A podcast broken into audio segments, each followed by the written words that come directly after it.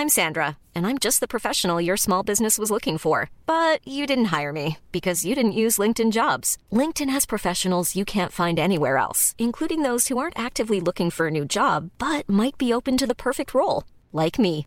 In a given month, over 70% of LinkedIn users don't visit other leading job sites. So if you're not looking on LinkedIn, you'll miss out on great candidates like Sandra. Start hiring professionals like a professional. Post your free job on linkedin.com/people today.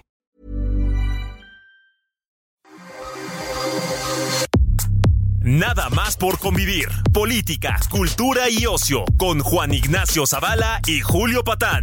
Iniciamos.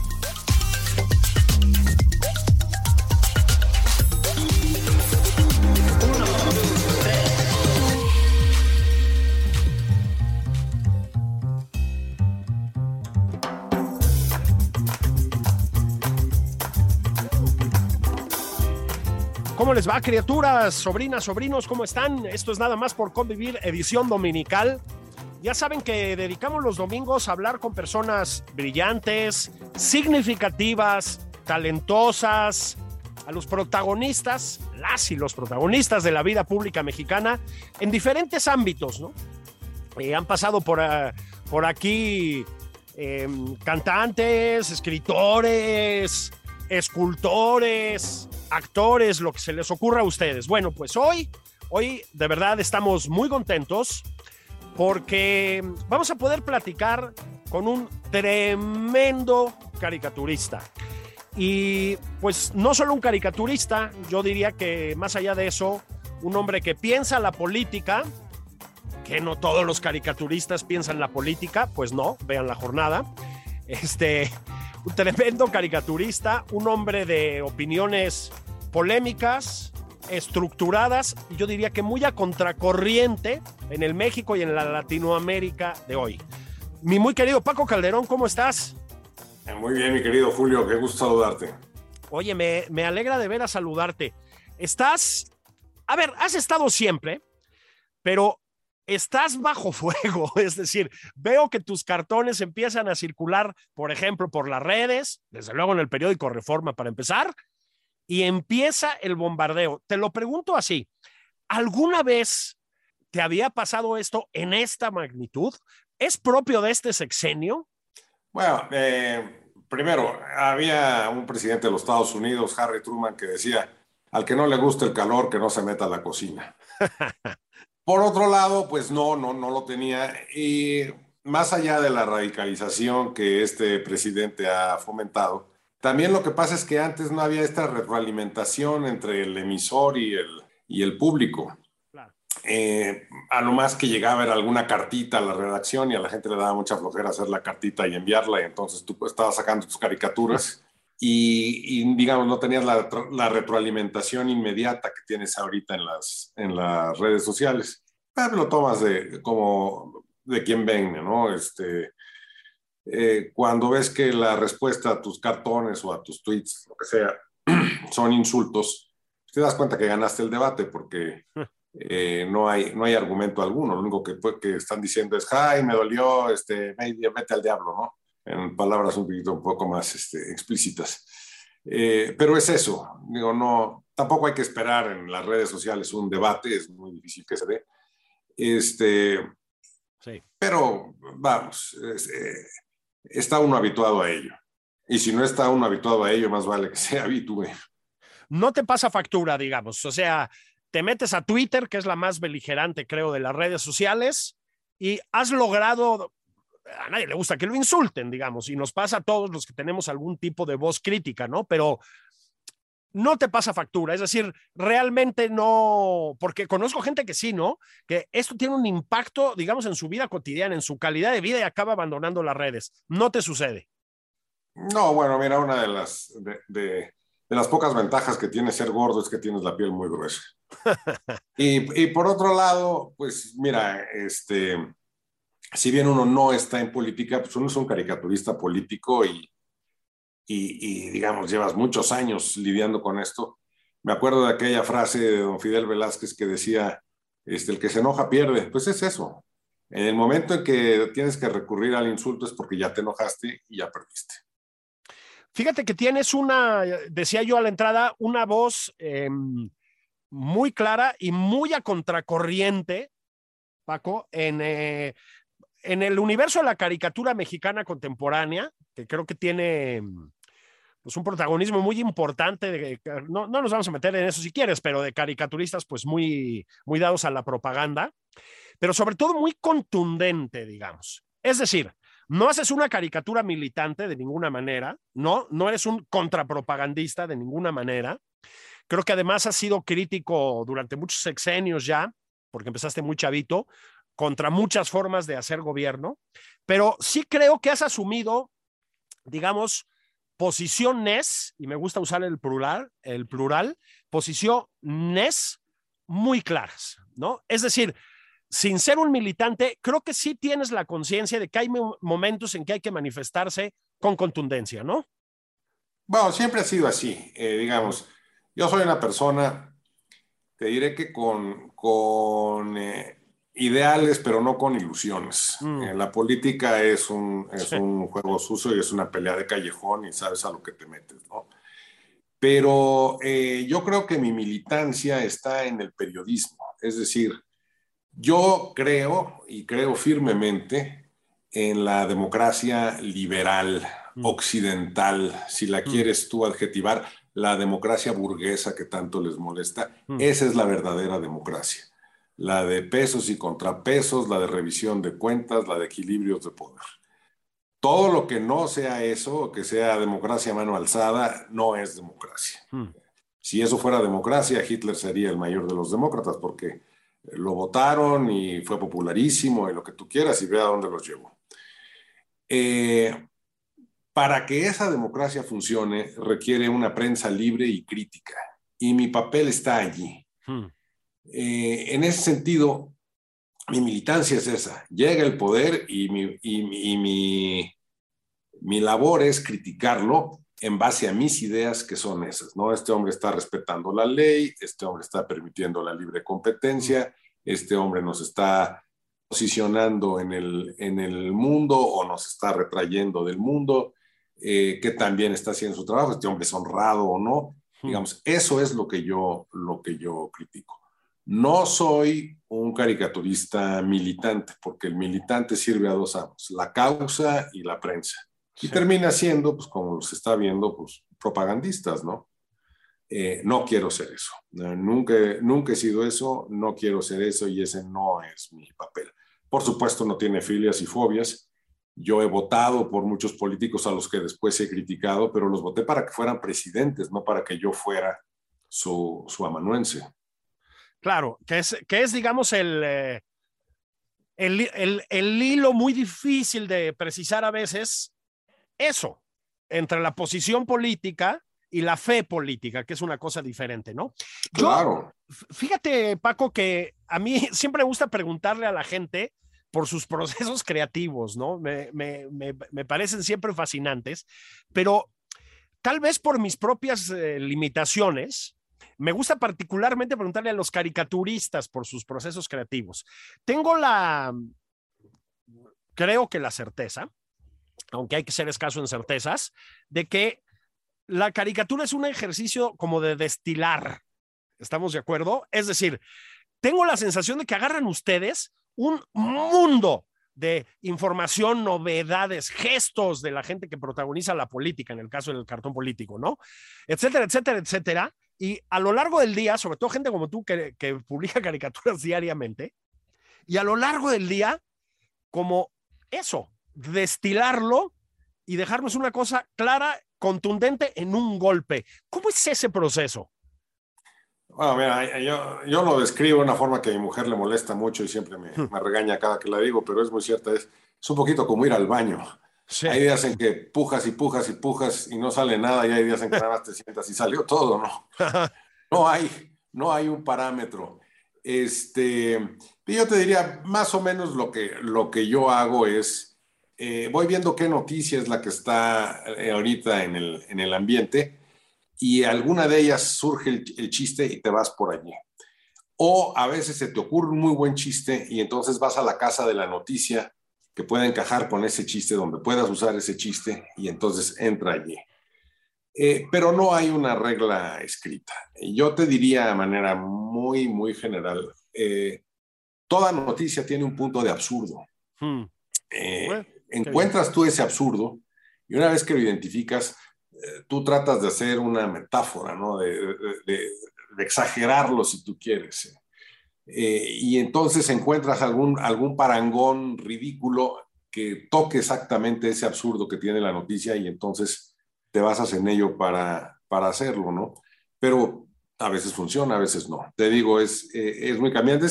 Es, oficio y entonces literalmente tú vas tocando de oído, ¿no? Como conforme vas viendo la noticia, conforme, pues estás todo el día en ellos, es la verdad, va saliendo más fácil la, la chamba. Yo te diría una, una anécdota, porque yo empecé precisamente en el Heraldo de México, no este, sino el de hace uh, hace... Años 70, si no me equivoco, ¿no? Sí, 77, yo estoy a menos de un sexenio de cumplir 50 años de caricaturista. ¡Wow! En serio, sí. Eh, yo empecé allí en el, en el Heraldo y bueno, el primer día que me dijeron, órale, pues mañana usted publica, yo me sentí Superman, yo dije, finalmente logré el sueño de mi vida, ya llegué, estoy en un periódico de circulación nacional, eh, yo andaba feliz y ahora saca un cartón para mañana. Híjole, no se me ocurre nada. Y entonces viene la desesperación, ¿no? De debut, presentación y despedida, me van a correr. Este, he sido un fraude. ¿Cómo, cómo, cómo, se me ocurrió meterme a eso? O sea, pasas horrible y te mandan así las noticias que van a salir mañana y dices, chin, chin, chin, chin, chin, ninguna se me ocurre nada. Te, te mueres del pánico.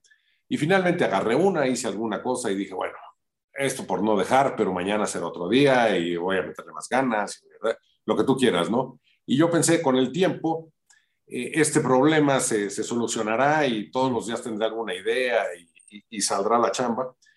Y no, lo que yo he aprendido en estos 50 años es precisamente que la chamba es eso, tener que sacar algo cuando no se te ocurre nada.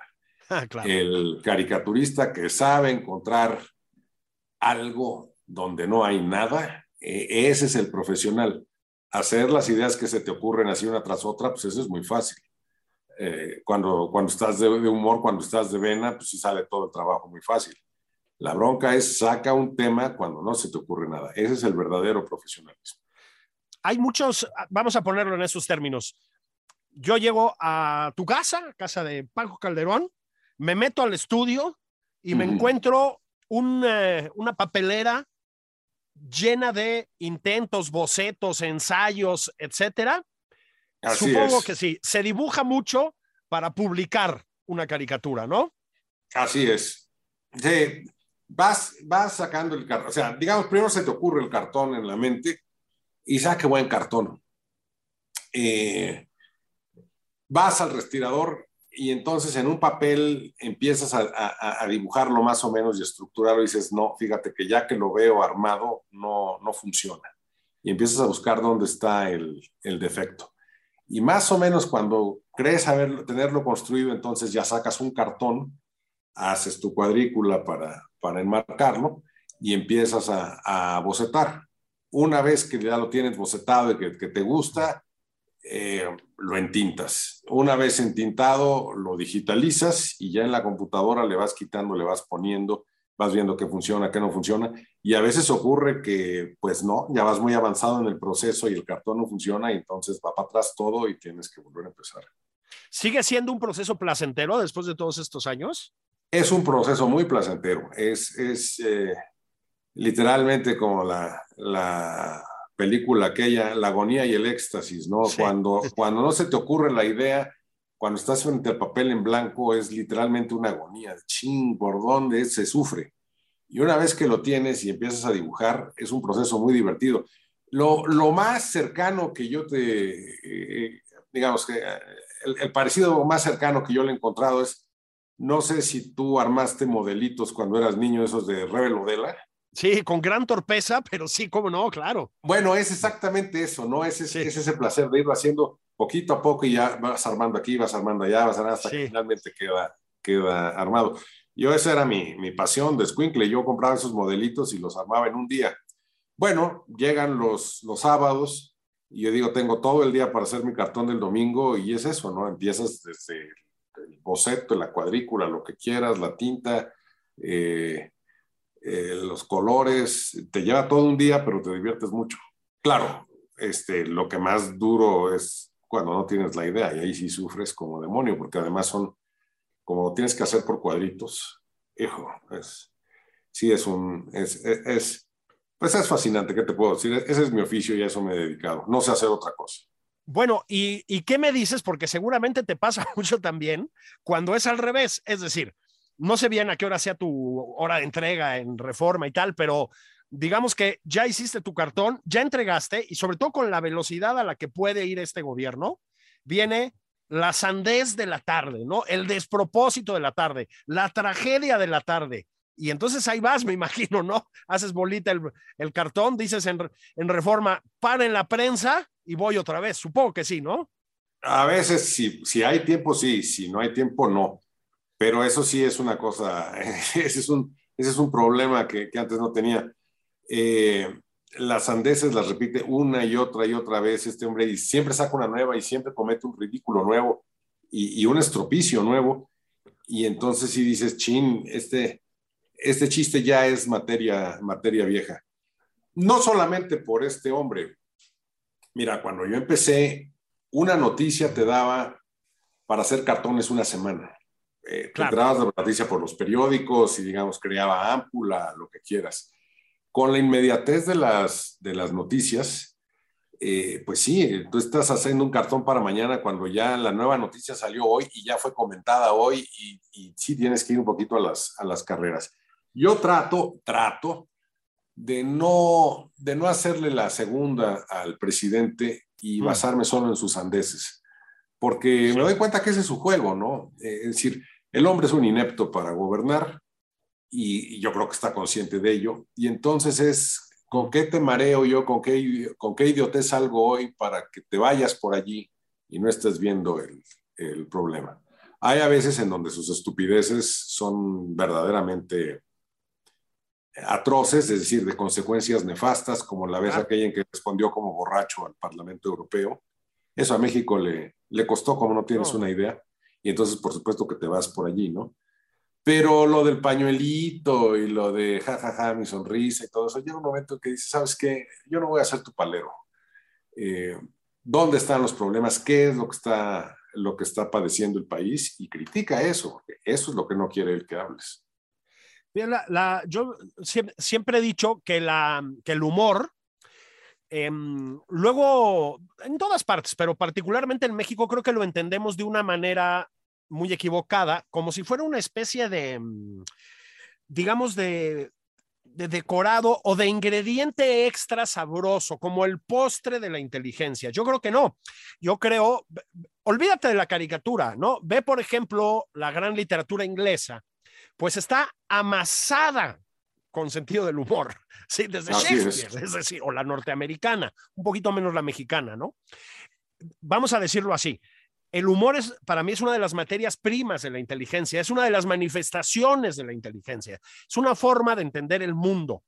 Y bueno, pues tú eres el ejemplo más vivo, ¿no? En eh, uno de los ejemplos más vivos en la prensa mexicana. Ahora, no hay momentos, Paco, en que ya te cuesta, es decir, asesinan a dos jesuitas, pero dos días antes hubo una masacre, no sé cuántos, pero sigue el tema de Devan y Escobar, pero el presidente se ríe y le da exactamente lo mismo que la gente esté padeciendo el crimen organizado, pero te enteras al mismo tiempo de que los comerciantes del país entero están secuestrados por los criminales y tienen que pagar cuota, pero, o sea, el país es una catástrofe, Paco. No te cuesta o sea, no hay momentos en que dices, híjole, ya no me está dando el espíritu para aplicarle el humor a esta realidad?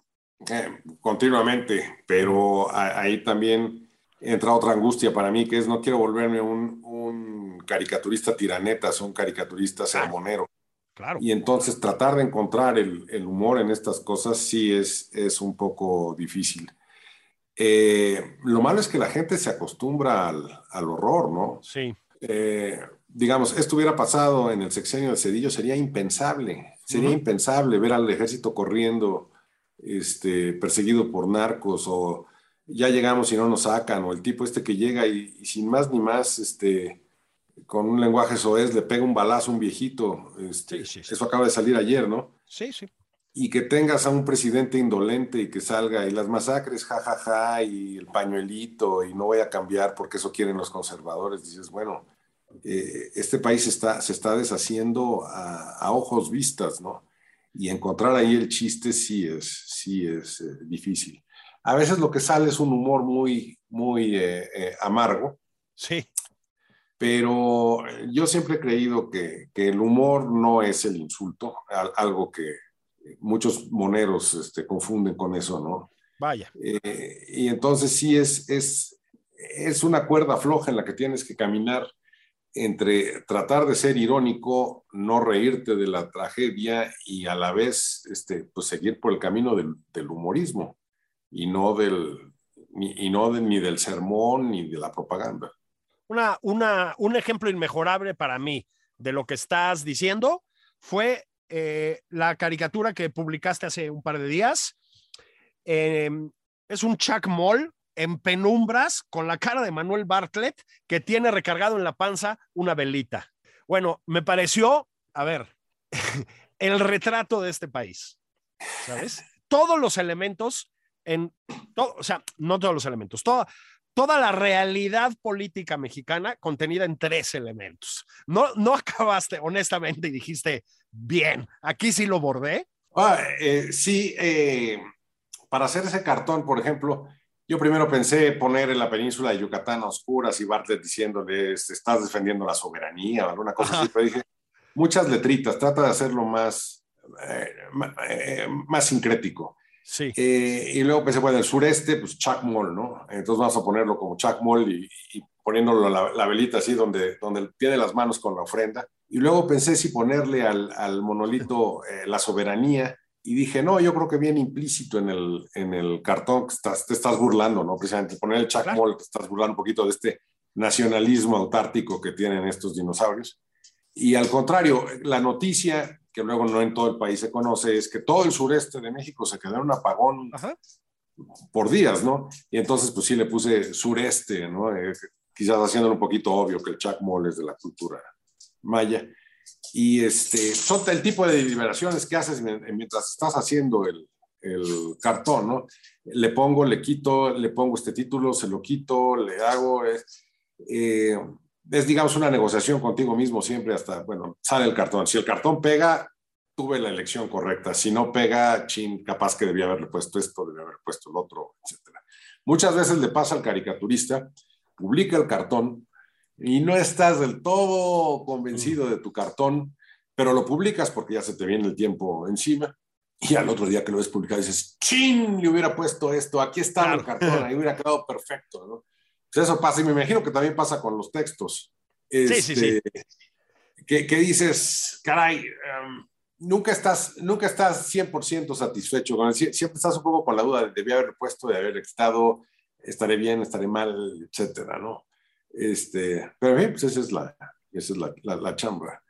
Una de las herramientas primordiales del caricaturista y del editorialista y de cualquier proceso creativo es el tiempo. Mientras más tiempo te des para sacar el trabajo, eh, tienes más, más probabilidades de que salga bien.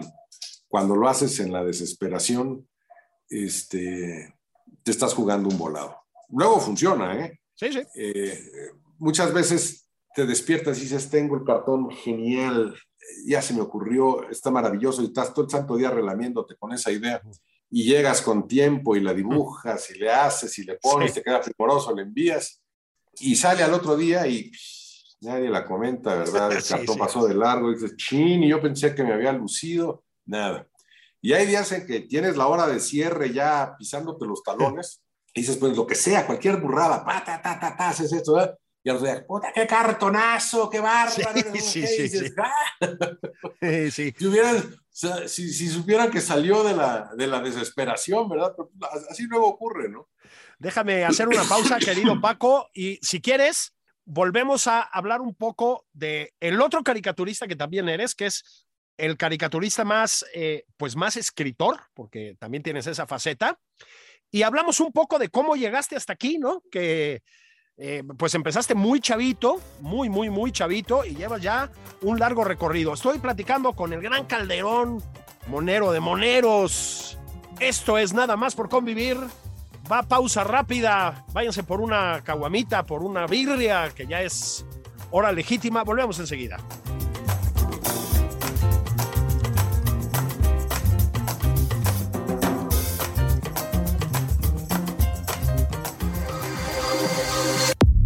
Esto es Nada más por convivir, una plática fuera de estereotipos con Juan Ignacio Zavala y Julio Patán. Regresamos.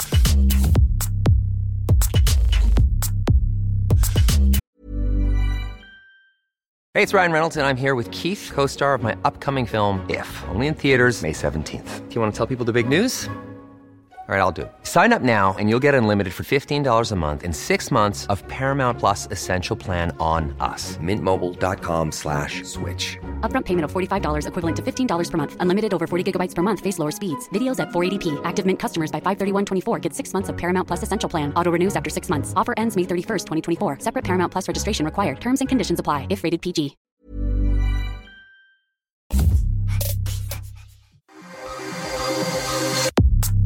Ya estamos de regreso en Nada más por convivir. Aquí Juan Ignacio Zavala y Julio Patán.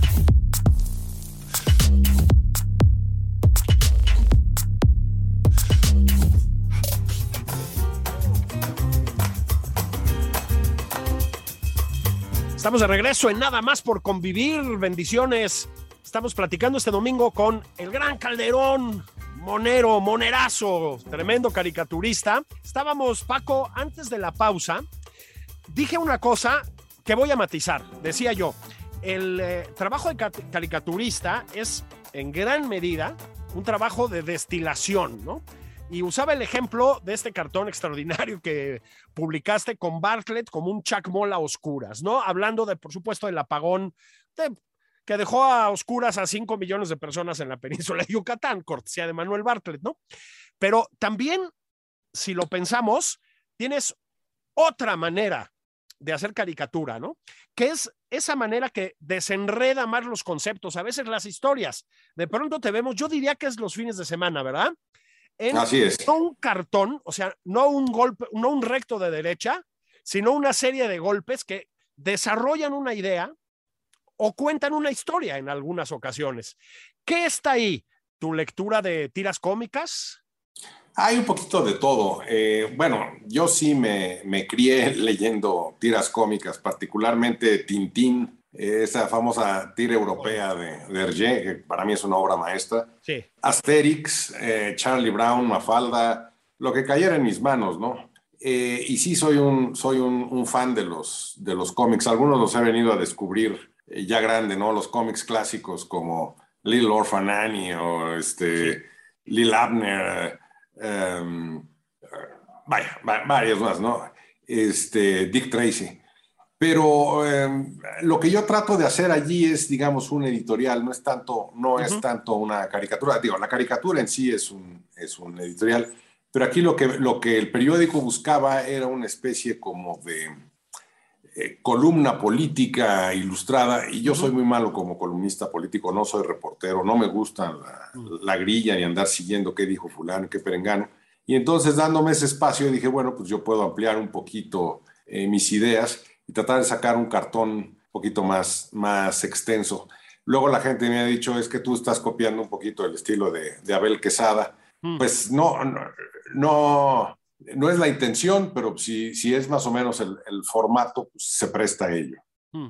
¿Cómo no? El, a ver, que te digan que estás en los pasos de Abel Quesada no está mal, ¿no? Y, allá voy, ya nos hablaste un poquito de, pues, eso que leías y que veías y que lees y que ves, ¿no? El, el gran, eh, la gran historieta clásica, como se le llamaba antes, la tira cómica, ¿no?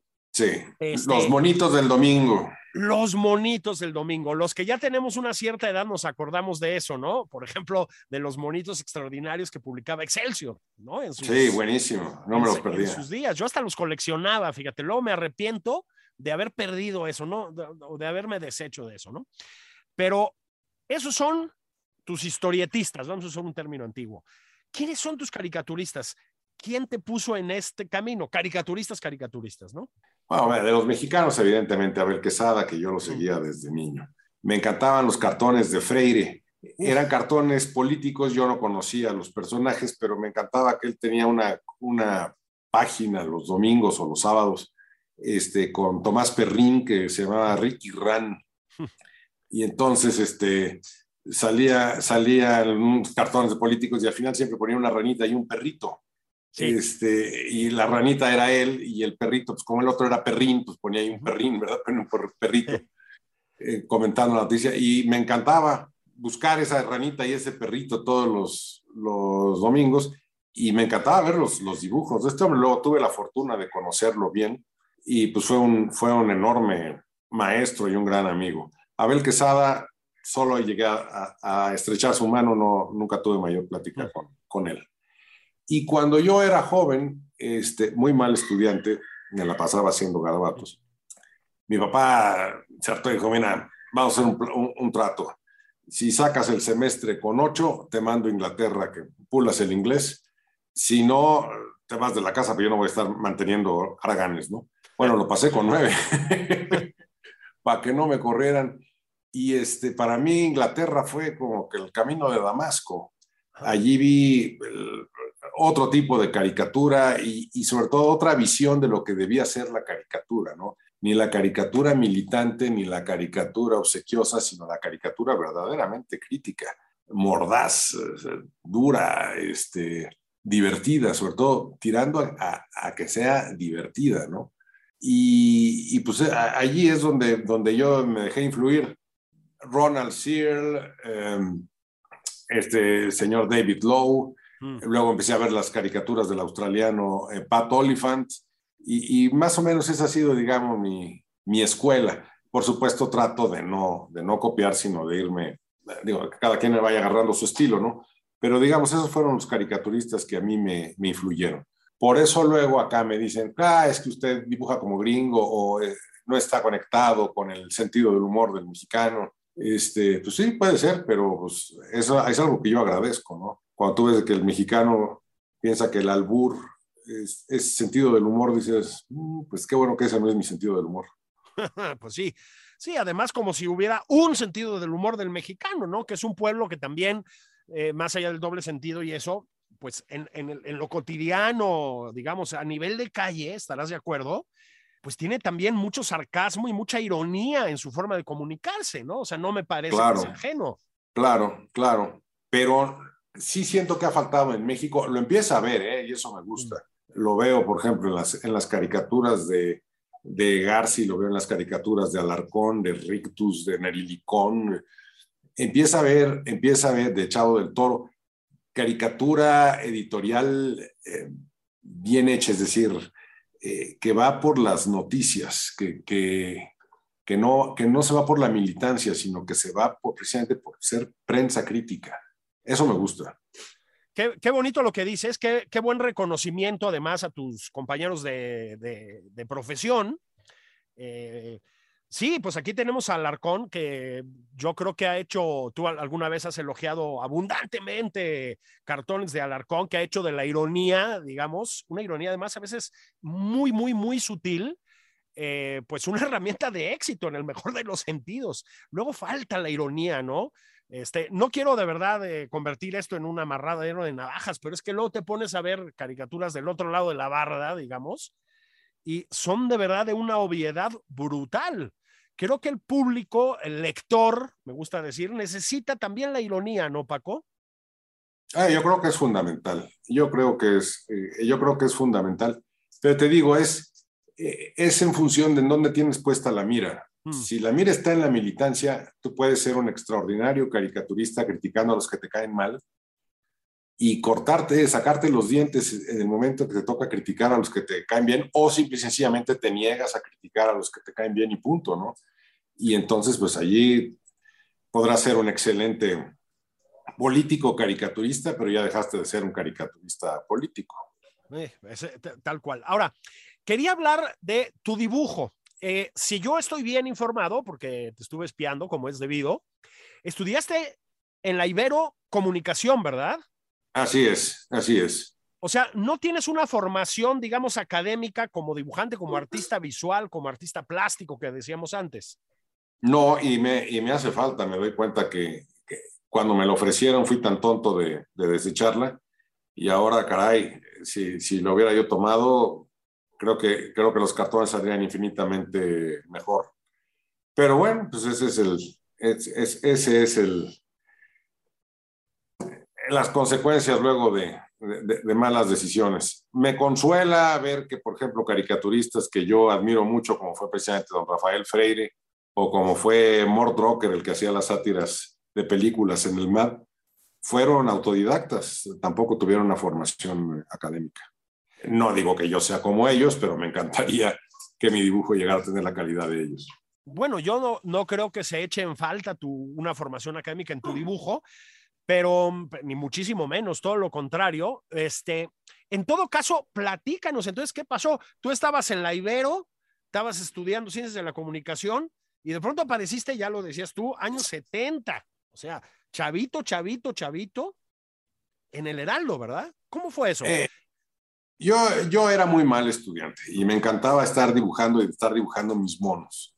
Mi papá pensó, bueno, si tanto te gusta dibujar, de perdida, ser un artista serio, y entonces quiso ponerme en, en una escuela de, de, dibujo, pero yo era muy rejego y muy, muy, este, perdón, es que aquí está el, el gran pisco reclamando atención.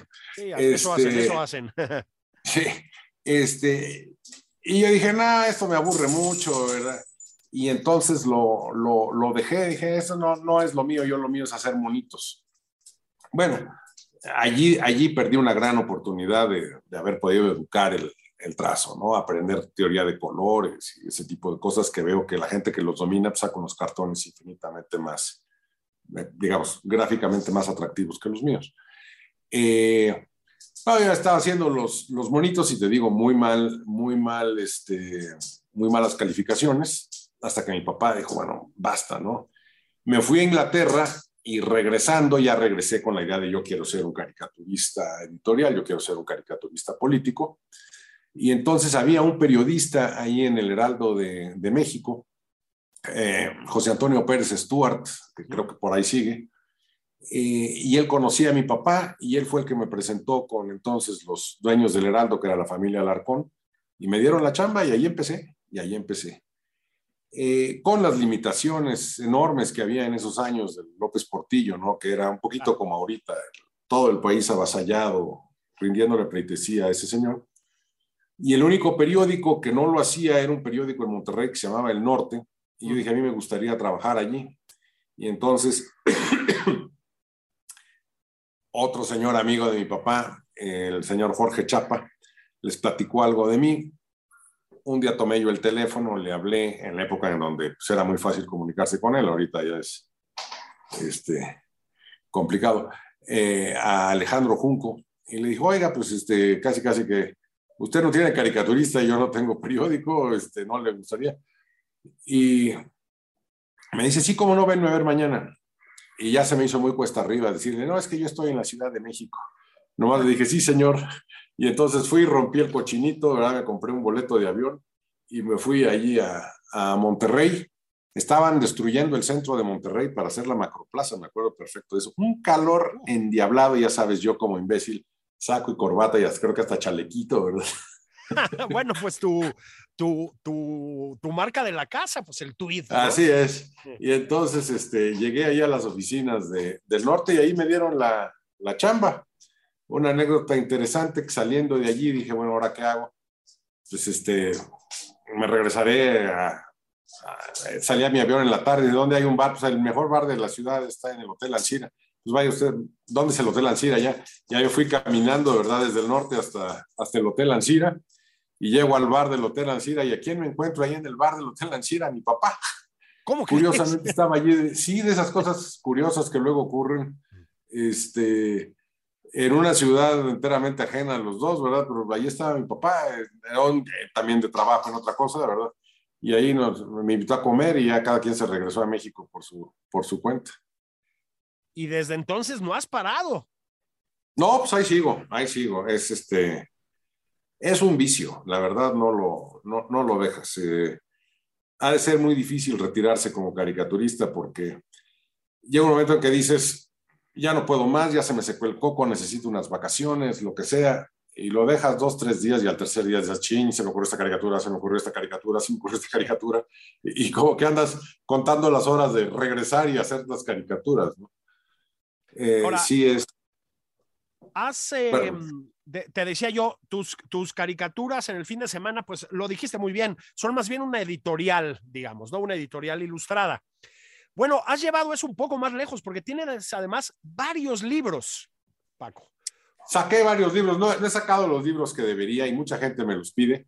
Lo que pasa es que una vez que haces la recopilación de, de los cartones, eh, sientes que su lectura se vuelve un poco cansada, ¿no? Es decir, es muy fácil leer en un domingo, pum, un cartón y ahí quedó. Pero si tú eh, juntas 50 de esos, dices, hijo, ¿quién se va a leer este papasal, no? Es, eh, letritas letritas letritas letritas y entonces no me, no me, no me ilusiona mucho. Saqué un libro hace, uf, casi 18 años. Eh, fue el último que saqué. Y entonces, vuelve a sacar otro libro, vuelve a sacar otro libro y me cuesta horrible eh, empezar a ver los cartones y decir este sí, este no, este ya no viene a colación, este me quedó muy bonito, pero ya ahorita la gente no lo va a comprender. No sé si hago bien, no sé si hago mal. Eh, lleva tiempo, eh, llevaría, llevaría una inversión que ahorita no tengo. Este, y, y, lo que pasa es que luego no estoy tan convencido. Parte de lo, de lo bonito del cartón es su inmediatez y que luego se olvida, ¿no? Si los juntas todos, llega un momento en que dices, bueno, ya, me aborzomé, ya este, me empaché. Uno, de Capaz que estoy equivocado. A, ver, te pregunto esto. Una de las cosas que me gusta a mí de ir a casa de, de mi amigo Trino, que es un monero de, de, más o menos de tu corte generacional, es un, poquito más viejo incluso, aunque parece muchísimo más viejo. Este, pero una de las cosas que me gustan es em, ver que tiene un archivo de sus cartones, de sus tiras cómicas y etcétera, de sus originales, muy ordenado y muy exhaustivo. ¿Tú guardas todo tu material? Sí, sí, pero lo tengo en un archivo personal. Eh, precisamente porque tengo ese archivo, los voy revisando y digo, ah, este se parece a este otro cartón, este ya es un dibujo muy parecido al que puse en este otro. entonces, es un poquito como el mago tú invitas a una fiesta infantil al mago y llega el mago y hace el truco y fíjate que el mago nunca repite el truco. Y entonces, ah, ese es magazo extraordinario, ¿no? Eh, si tú pones al mago a repetir el truco varias veces, llega un momento en que te das cuenta y pierde chiste el mago, porque, ah, lo sacó de la manga, hizo esto, hizo el otro, ¿no? Lo que te sorprende del mago es que lo hace en su momento y no lo repite y dices, perdón, perdón, ¿cómo lo hizo? Y entonces siento yo que publicando mis cartones, digamos, 20 de ellos, empiezas a ver, ah, mira, recurre a esto cada que, cada, que está en este aprieto, sale con esto, sale con... Ah. Y descubres un poquito al mago. Y yo prefiero que cada semana salga el cartón y se olvide y cada semana te sorprenda con uno nuevo, ¿no? Que en cambio si te los pongo todos, empiezas a decir, mmm, ya veo, aquí pones este, aquí pones el otro, este es más o menos la estructura, este, eso es lo que no quiero que, que, pase. Bien, ¿eh? bien, hay que, hay que esconder los defectos, decía un boxeador. Más importante que dejar salir tus virtudes es esconder tus defectos, ¿no? Por supuesto, y no, no, no quizás no sean defectos, simple y sencillamente es, es, es, el truco que hace que el cartón funcione, ¿no? Y que siempre es un poquito agarrarte por sorpresa al final del, del cartón. Si ves varios, es como ver al mago muchas veces y decir, ah, sí. ya, ya, ya, ya, ya, ya, le agarré. Y ya perdió todo el chiste, ¿no? Ahora, dime una cosa, eso sería recopilar, eh, antologar, seleccionar o como tú quieras, tu, bueno, pues tu, tu obra ya publicada, ¿no? Y no está por ahí el lector de Tintín, de Asterix, etcétera, con ganas de hacer un libro y contar una historia en extenso, dejarse ir, es decir, material inédito, pues, ¿no te, no te, no te cosquillea esa inquietud? Estoy, estoy haciendo ahorita un libro con Max Kaiser, eh, un manual del ciudadano para, para las elecciones del 24 y si se puede del 23. Este, eh, lo otro sí me, me, ilusiona, pero se llevaría muchísimo tiempo de por sí. Es, eso es un trabajo, la gente piensa que es un trabajo fácil, es un trabajo agotador. Y este, quizás cuando me retire, pero ahorita la presión económica no está como para que me retire, así que ah, eh, lo dejo a calendas grecas. Los, los, los caricaturistas no se retiran, querido amigo. Oye, dime una cosa, es mucho trabajo y yo creo que parte de ese trabajo es leer. No todos los caricaturistas políticos leen, no todos leen lo que deberían, pero evidentemente tú sí. ¿Qué tanto lees, Paco Calderón? Evidentemente te peinas la prensa todos los días, supongo yo, ¿no? Así es. Te levantas en la mañana, te sirves un café y vámonos. Así es, todos los días, todos los días. Eh, mira, la verdad es que leer es un vicio. Es, eh, la gente que lee, sí lee por placer y todo eso, pero sobre todo porque es un vicio, porque no puede dejar de leer. Es un poquito mm. como los que no pueden dejar de fumar o no pueden dejar de beber. Mm. No es una, no es una labor altruista de, oh, yo soy una gente informada y por lo mismo he de leer. No, es, es una forma de, quizás de aislarte de un poquito de la, mm. de, de, de, la vida real, es un escapismo, pero la gente que lee, lee por eso y lee compulsivamente, uno tras otro, tras otro, tras otro, tras otro, tras otro. Por supuesto, cuando eso se convierte en tu mundo, pues las ideas van saliendo de allí, ¿no? Mm. Y luego la gente dice, oh, qué persona tan instruida, este, es usted muy culto, te, te echan un montón de, de flores y dijeron, eh, pues esa es una forma de decirlo. Otra forma de decirlo es usted un antisocial que no pela a la gente. claro. Con un, con un libro, eh, este, las narices eh, metidas en un libro, ¿no? Es eso, es eso. Y es una cosa de familia. Mi papá era lector compulsivo, mi hermana era lectora compulsiva, todos mis hermanos, yo. Este, así era mi casa. así es como que no es, no es ninguna virtud, es, si, si, tú quieres un defecto, pero así, así era mi familia y, y, pues así es como funciona.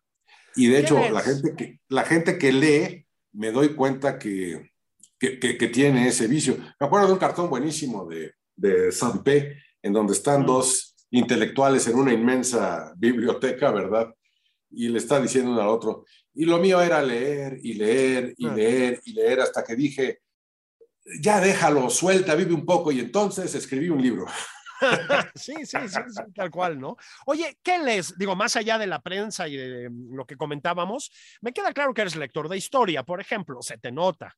Leo historia, me encantan las novelas, este, me gustaban mucho las novelas de, John Le Carré. Leo hasta libros de cocina, leo, leo compulsivamente leo de historia, leo un poquito de filosofía, leo el libro que te recomienda. No dejes de leer este libro, ahorita me acaban de regalar uno de frases que decían nuestros abuelitos. Todo lo leo, todo esto. Eh, me acaban de regalar otro sobre la Nueva España, venga.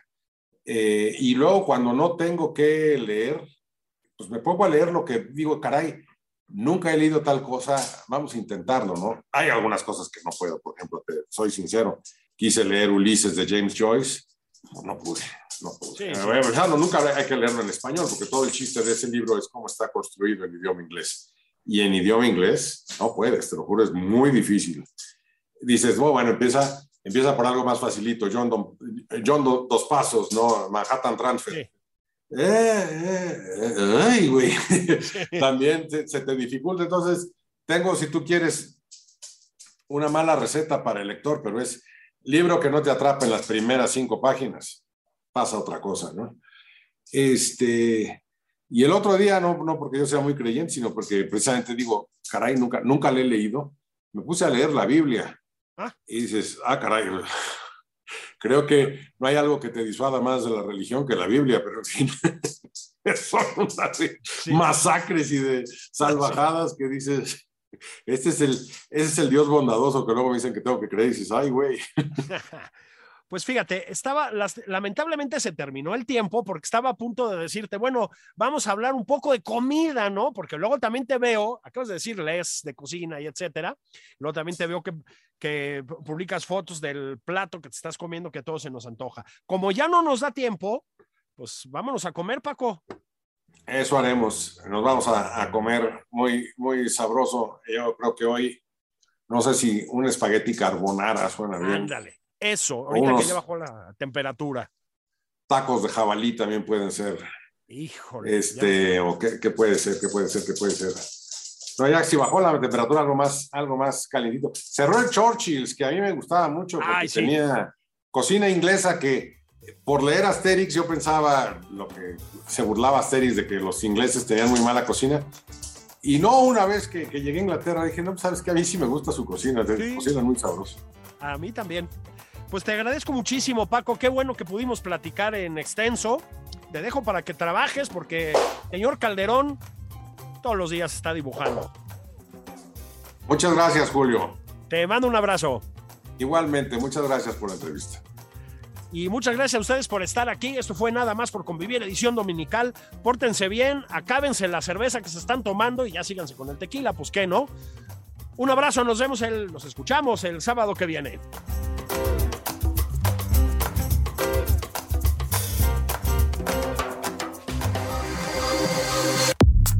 Esto fue Nada más por convivir, el espacio con política, cultura y ocio, con Juan Ignacio Zavala y Julio Patán.